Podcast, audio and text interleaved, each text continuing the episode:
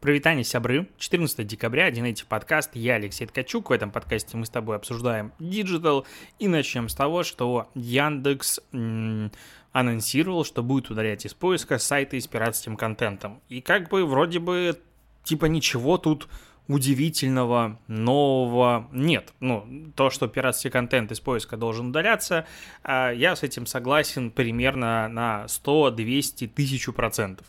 И здесь есть как бы новые обновления. Это потому что до конца этого года а, Яндекс и другие digital-компании и рекламодатели, точнее правообладатели, они подписывают новую версию антипиратского меморандума, которая будет теперь действовать в ближайшие а, три года.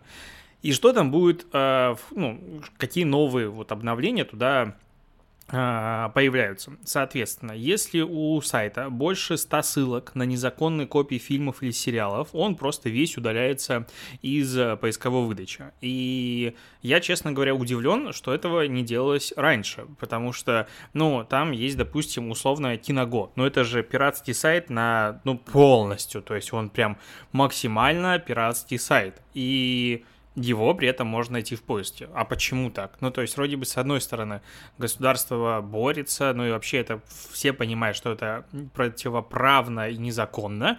При этом, ну, как бы, вот, пожалуйста, можете туда зайти и найти. А, дополнительно будет бороться с доменными склейками, то есть удаляется из поиска ссылка, и ну, она, получается, склеивалась раньше с предыдущей, фактически возвращалась на то же место, просто там изменив URL. Это тоже как бы будет убираться, э, и все будет удаляться. Ну и по сути, э, закон говорит о том, что если ты, ну, по плану, не закон, а этот меморандум, и Яндекс говорит, что если ты пирата, то как бы в поиске нашем тебе делать нечего. При этом подобное как бы решение не будет распространяться на сайты органов власти, СМИ, соцсети, видеосервисы, которые включены в реестр аудиовизуальных сервисов Роскомнадзора. Типа, если у них там будет пиратский контент, а, будем обсуждать с вами в суде, вы это вы так как бы поступаете нехорошо. Все остальные просто идут лесом. И я с этим ну, как бы полностью согласен, потому что как бы я, опять же, почитал комментарии, и начинается моя любимая рубрика а, а, онлайн-ответы голосовыми сообщениями на комментарии, которые об этом даже не знают. Но там много разговора идет о том, что а вот неудобные, потому что сервисы, а у пиратов вот удобнее, вранье нет. Любой э, текущий современный сервис, да, кто угодно, Кинопоиск, Амедиатека, Netflix, Иви, э, Apple TV+, что угодно вообще можно назвать, он в тысячу раз удобнее, чем любой пиратский сайт. Там не полная база может быть, да, но опять же, есть база по подписке, в том же, допустим, Кинопоиске, есть база, которую можно купить фильм, и там вот уже как раз такие фильмы большая часть есть. А, есть что-то старое, олдскульное и что-то подобное, но либо авторские права все-таки у одной из систем есть, и это можно найти, опять же, в, через Google и просто выбрать, где это смотреть, приобрести и что-то подобное. Либо, в принципе, лицензии на этот фильм нет, и тогда уже, конечно, да, могут быть варианты. Это вот как бы мое утверждение, оно, то сюда не входит один маленький пункт, что, допустим, тот же Disney Plus свои сериалы, ну, в России официально, легально посмотреть не дает. То есть вот там а, про этого Соколиного глаза, по-моему, сейчас вышел новый сериал, я его еще не смотрел, потому что, ну, как бы, опять же, я не могу сесть перед телевизором и просто в одной из своих систем, на которой у меня оформлена подписка, его посмотреть. Как-нибудь где-то надо будет его надыбывать. Это, как бы, да, есть моментик. Это очень-очень мне неприятно. Но во всех остальных случаях типа, а чё нет? Там комментарии о том, что э, вообще современные фильмы это просто говно, 99% э, или там 100% смотреть нельзя, это полная лажа. Так а что ты так смотришь? ну, то есть, если фильм плохой, не смотри его. Ну, как бы, у тебя есть трейлеры, у тебя есть отзывы, у тебя есть много чего. Ты принимаешь решение, покупать услугу, продукт или не покупать. Вот и все. Я вот э, Вчера вечером отдохнул, посмотрел красное уведомление по Netflix. А, куча читал отзывов, очень смешанных, а мне фильм зашел, потому что мне Райан Рейнольдс нравится. И, ну, я кайфанул, и фильм, по сути, посмотрел, ну, как бы легально, потому что на Netflix, он в подписке доступен. Это, если ты его хочешь посмотреть, у тебя нет Netflix, ну, значит, у тебя проблема. То есть в кинотеатр же мы идем, покупаем билеты. Я вот вообще, честно, не понимаю вот этой вот логики и истории про то, что, ну, это плохой продукт, плохая услуга, поэтому я буду пользоваться и бесплатно. Не пользуйся. Вот все, вот очень просто. Ну, поэтому я полностью поддерживаю как бы эти решения и идем дальше. А, тут вчера куча телеграм-каналов писала о том, что Магнит запустил свое собственное медиа, медиа о бизнесе Shoppers. А, прикольно, что они сначала завели телеграм-канал, как бы в котором писали про новости там, ритейла, услуг и всего остального. А потом, протестировав эту идею, запустили полноценное медиа. А, то есть сайтом прям, который выглядит честно, очень странно. Ну, то есть он вроде бы там пока очень мало информации, но при этом он уже сильно перегруженный, очень странный выбор шрифтов, в версте, ну, то есть я прям не оценил. То есть очень-очень, честно говоря, странный сайт с огромными менюхами, с слишком большим количеством, опять же, вот а, визуального шума. Но а, мне опять же понравилось, как об этом просто писали все, без пометки реклама. И я вот ни на секунду не верю в то, что это был не посев. Ну, потому что эта новость, ну, типа, какая-то компания запустила еще одно медиа. Ну и какая разница всем? Ну, типа, вот а, Aviasales просто купил рекламу, и у них классные заголовки, классные статьи. Тут просто новостной агрегатор э, новостей про ритейл, которых как бы в Телеграме так уже хватает. Что об этом писать всем вот так вот по порядочку, но, видимо, а, нативочка, она работает. А, знаешь, что произошло вчера? У VK Group появился новый CEO, и я сейчас прочитаю пресс-релиз, а, которым ВК у себя в Телеграме описал это назначение. Новым генеральным директором ВК стал Владимир Кириенко. Он сменит на этом посту Бориса Добродеева. Мы рады поприветствовать, точнее, приветствовать приветствовать Владимира в нашей команде. Вместе мы продолжим повышать уровень технологичности, инноваций и пользовательского опыта. Точка. Ну, все. А, ну, как бы вот, все. А, и это так странно. А, это, наверное, самый сухой пресс-релиз, который я видел в своей жизни по поводу подобного назначения. Ну, может быть, я просто не следил, но такое ощущение, что человек, который писал этот пресс-релиз, его, ну, его семье, возможно, угрожали в этот момент. Ну, то есть, мы рады приветствовать Владимира в нашей команде. Вместе мы продолжим повышать уровень технологичности, инноваций и пользовательского опыта. Прекрасно. А, ну, то, что сын Кириенко стал э, SEO ВК, это уже вообще, ну, как бы мы это, во-первых, обсуждали, скорее всего, это просто очень талантливый парень, который дослужился до топ-менеджмента э, благодаря своим знаниям, навыкам, умению в менеджмент, и сердечно, искренне поздравляю с назначением, и ВК-групп поздравляю с новым SEO. Дальше будет больше. Откуда, кстати, у поста 161 тысяча охвата в телеграм-канале на 5360 подписчиков, вот этот момент я тоже не сильно могу понять. Видимо, а, кто-то наделал очень много репостов. Ну, окей. А, как есть. Google подвел итоги потребительских запросов в 2021 году, не видео, типа по Google, точнее поиск в Google 20, 2021, а вот именно проанализировали а, запросы, насколько они увеличились или уменьшились по сравнению с прошлым годом. Так вот, в два раза по сравнению с 2020 годом увеличилось количество запросов со словами «вакансии удаленно». Интересно, что с апреля по июнь э, на 60% стало больше запросов «как написать заявление об увольнении». Вообще странно. Э, это в России. С августа по октябрь в мире в 4 раза чаще спрашивали про ипотечный калькулятор. А в два раза выросло количество запросов про отдых, в шесть раз чаще про поездки за границу спрашивали. В России, опять же, вот это вот уже идут потребительские тренды, на которые можно, ну, если ты продуктолог, ориентироваться. В России на 40% выросло число запросов со словами «эко-френдли», на 50% стали чаще спрашивать про витамин D, на 30% про вязание крючком для начинающих. Удивительно. А в 3, на 30% выросло количество запросов в ресторан в Москве, а количество запросов платья на свадьбу выросло на 60%. Ну, опять же, очень интересно.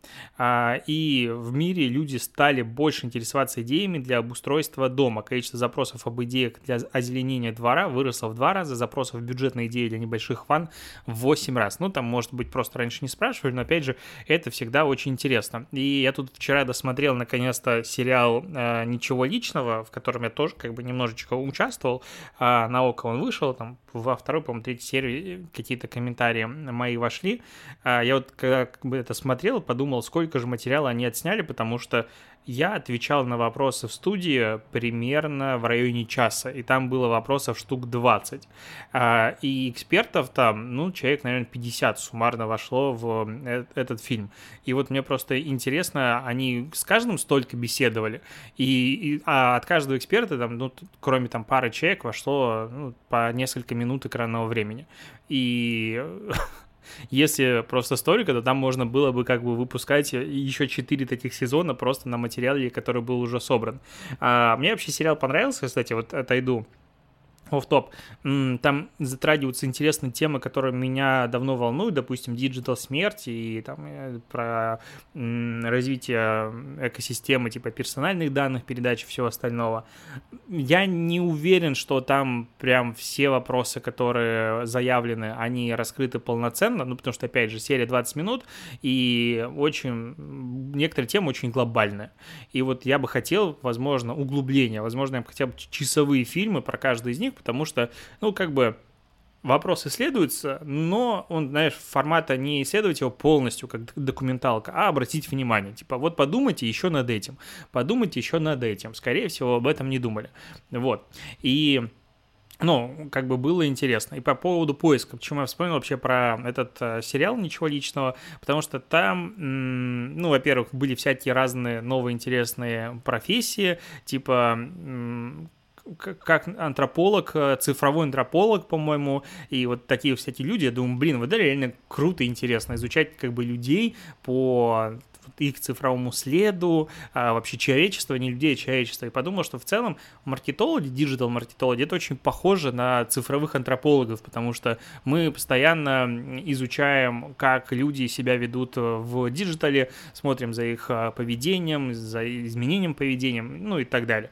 И там была высказана мысль, что, по сути, данные, которые имеют условно Яндекс и Google, они позволяют э, э, социологию очень сильно видоизменить и э, сделать ее скорее более ну, честной и достоверной наукой. Потому что то, что люди спрашивают у поиска, является реальным интересом человека ну, в моменте, которому он может никому и не признаться. Ну, то есть то, что мы ищем, это вот, ну, ты же не просто так ищешь. Ну, да, типа, может быть, там любопытно, какая-то информация, какие-то страшные вещи, можно просто там, типа, из чего состоит какой-нибудь, ну, там, какая-нибудь бомба, к примеру просто понять принцип действия. Это не значит, что ты террорист, сто процентов.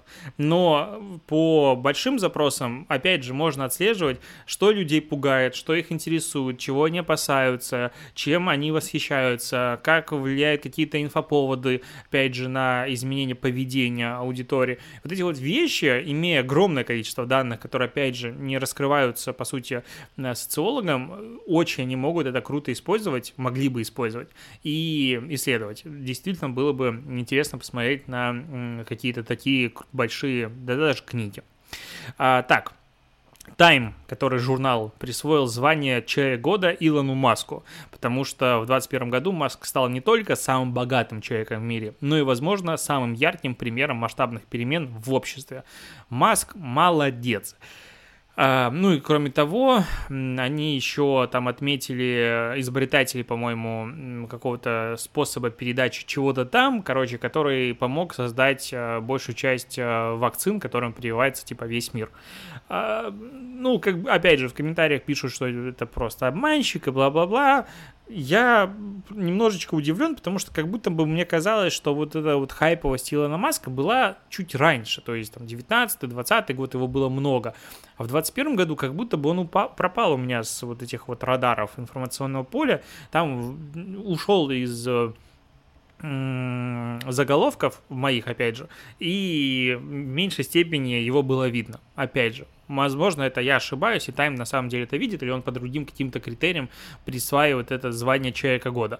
Ну, присвоил и присвоил. Есть ли какая-то разница, кому он присвоил? Ну, я не думаю, что сильно есть, потому что э, в шестнадцатом году Дональд Трамп получил э, звание Человека Года. Ну, типа, и чё?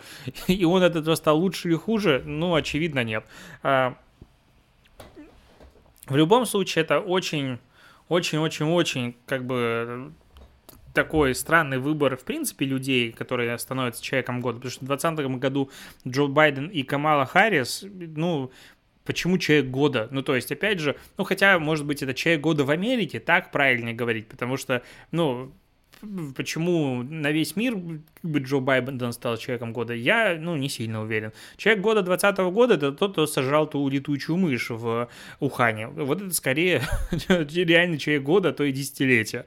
А, Грета Туберг в 2019 году была. Но, опять же, ну, ну, это как бы в большей степени типа заявление журнала Time, а не какое-то объективно оценочное что-то подобное. То есть я вижу постоянно бухчение по этому поводу, типа, почему его там выбрали и все остальное, а кто это вообще такой, ну, к этому надо относиться проще. Типа, ну, выбрали и выбрали. Как, вот как э, Лебедев на эту тему постоянно э, как бы заявляет, ну, вот здесь э, примерно так же стоит, на мой взгляд, реагировать. А, вернемся мы с тобой к пилитону, к вот этим вот тренажерам, которые обсуждали после выхода а, продолжения э, «Секса в большом городе», что их акции рухнули. Во-первых, должен поправиться, я ошибся, там акции рухнули все-таки в день выхода этого продолжения, потому что это на русском языке там типа с задержкой в день появилось, и поэтому как бы у меня такое вот э, сложилось впечатление, что это не взаимосвязанный процесс. Все-таки, когда вот он вышел, они упали был неправ. А, но, кстати, вот по поводу вообще объема этого сериала на HBO, он стал самым успешным сериалом, стартом сериала за все время. Там больше, по-моему, двух с половиной миллионов человек посмотрело этот сериал в первый что-то день, ну или, короче, вот много людей посмотрело. Но они... Э, почему я про эту новость вспомнил? А, потому что э, компания сняла продолжение как бы э, сериала, ну, точнее, сняла рекламный ролик, который ну, оправдывает немножечко пилитон, потому что сидит э, этот ну, короче, сидит персонаж, с которым связана история а, с этим тренажером и вот это вот большое событие, которое произошло, опять же, в сериале, из-за которого акции рухнули. А, он, перед ним сидит как бы инструктор а, пелетона, с которой он или она может ездить в рамках этого а, как бы тренажера. И он, она говорит, типа, может, ну, как сказать, а, может, еще разок, типа, жизнь слишком коротка, чтобы упускать возможность. Такая интимная обстановка, все остальное, типа, намек такой немножечко на секс. Ну, и дальше речь про то, что, ну, давай, как бы, э, надо прокатиться, потому что катание на велосипеде, оно стимулирует э, сердце и улучшает работу и легких, и кровообращения, и сердечные мышцы, укрепляет, снижает пульс состояние покоя, бла-бла-бла. А, ну и там в конце одна фраза, которая, опять же, а, как бы очень сильно спойлерит фильм, а, точнее сериал. Я, кстати, вот э, о чем хотел сказать, о том, что ну, как бы, да, эта реклама, э, она прав, типа пытается оправдаться, и, скорее всего, снята в попыхах, и, видимо, так и произошло. Просто интересно было посмотреть на пульс, опять же, маркетологов этих тренажеров. Но меня прикалывает, как э, достаточно большой, ну, это супер большой сериал, а, его спойлерит просто каждая СМИ, каждая вот это вот, в том числе реклама, большое событие, возможно, там дальше что-то будет другое, ну, или типа всем плевать, но если бы я его просто не посмотрел, и мне тут из каждого утюга об этом бы рассказывали, э, то, что я должен увидеть и удивиться, мне было бы обидно, ну, потому что какого хрена? Типа, да, там у вас акции падают, но я при этом не хочу э, видеть спойлеры. Почему вы мне пишете это прямо в заголовке? Это действительно очень странный подход, я его не одобряю.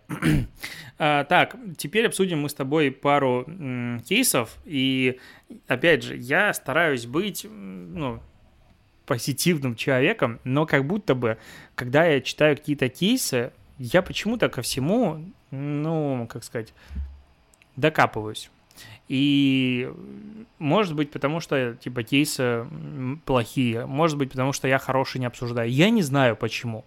Ну вот, э, почитаем кейс на составе. Эффект Бандераса. Реклама парфюмера, а, прости, реклама парфюма объяснила мужчинам, что такое успех. Знаменитости поделились своими рассуждениями о силе духа с 5,7 миллионам пользователей.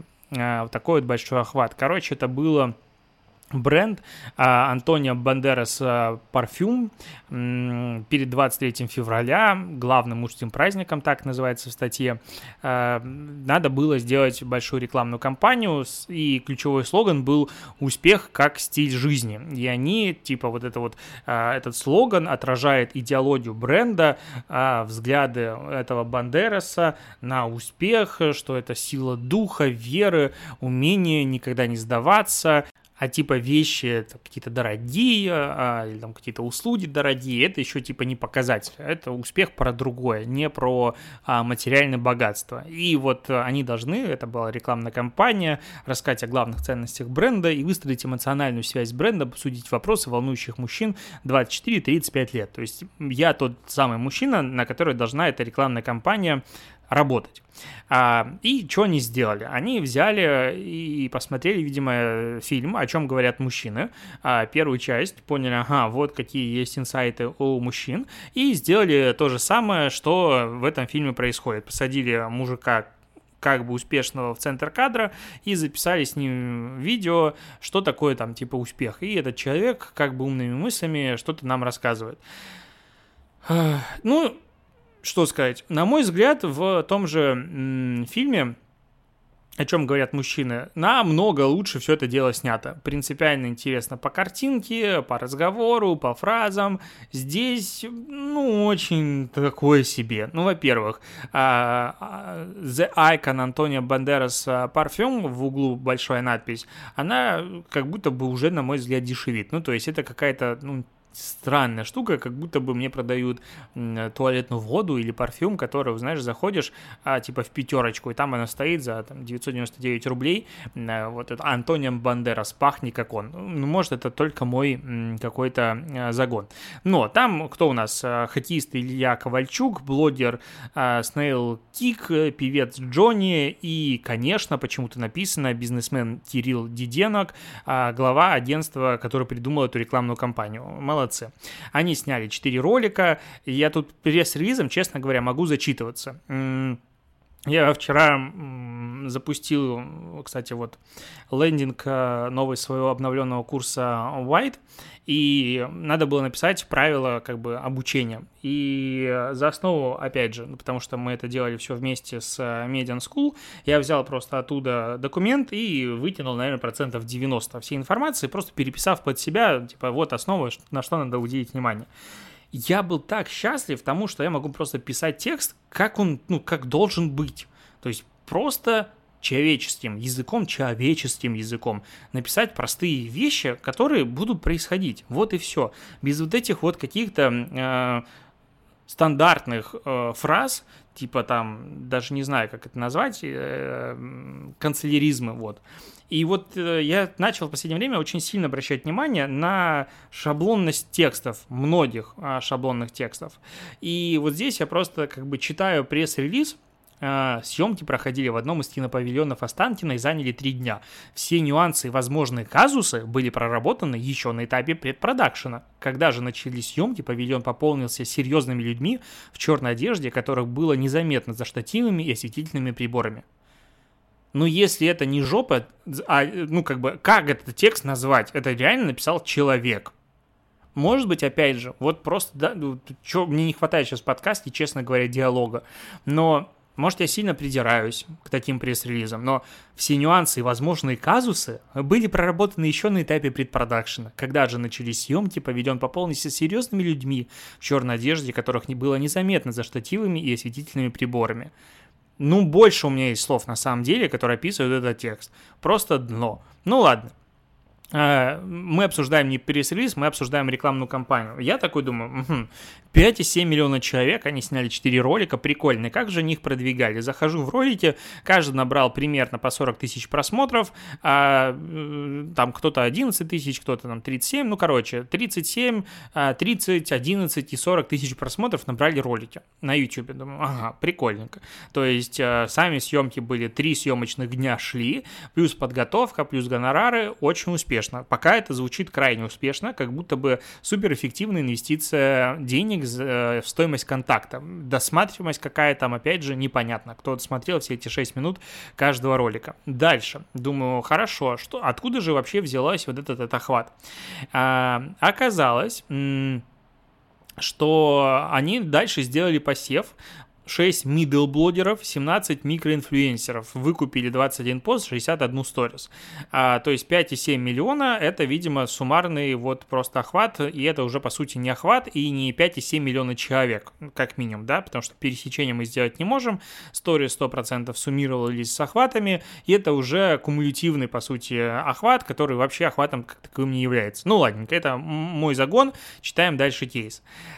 И тут я просто, ну честно, ну выгорел. Я читаю просто одну из реклам, которые разместили у блогера. Вдумайся. Меня часто спрашивают, в чем секрет моего успеха. Я сейчас не угорнул, честно говоря. Это фраза, которая, с которой начинается посев. Сложно ответить, ведь у каждого он свой. И бла-бла-бла. И, короче, и там везде история про то, что... А, новый аромат The Icon от Антонио Бандерас вдохновлен именно такой идеей. Успех — это стиль жизни. Типа, этот аромат вдохновляет меня и придает уверенность в себе. Я вот читаю и думаю, то есть, чуваки там на старте на серьезных щах заявляют о том, что мы проанализировали инсайт аудитории, мы просмотрели вот это вот все, бла-бла-бла. Короче, они там поняли вообще все про мужчин, что для них такой успех, и что это не материальные ценности. Думаю, ну прикольно, сейчас узнаем наконец-то и с мужчинами поговорят вот не формате какого-то, знаешь, такого, как сказать, рекламного булшита, по-другому хрен знает как назвать, а чего-то качественного. А, ну, на языке вот меня, потому что, ну, я вхожу в эту группу, я думаю о том, что такое успех, как оценить свои успехи, это прям, ну, внутренне, да, есть а, такие переживания и проблемы, и мне втирают рекламную, ну, просто вот дичь в уши, которая просто, ну, как включаешь телевизор, и там, да, там хоть картинка красивая. я такой, ну ладненько, прикольненько, ну как бы, что еще тут сказать? Потом, если дальше опять же разбираться, вот я открываю YouTube, этот э, ролик про успешный успех. А, расскажи, что, что ну, вот в подписи к ролику. Расскажи, что значит успех для тебя в комментариях, получи возможность выиграть приз.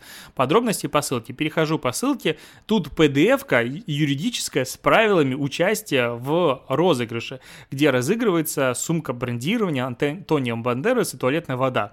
12 штук. Стоимость одного приза не превышает 4000 рублей. Но это я самое главное вычитал. То есть там даже не лендос, не какая-нибудь страничка коротенькая на тильде или что-то еще. Просто ссылка на правила участия.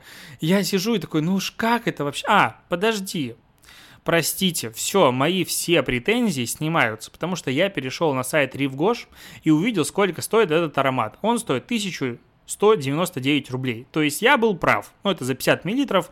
100 миллилитров стоит 1499 рублей сейчас.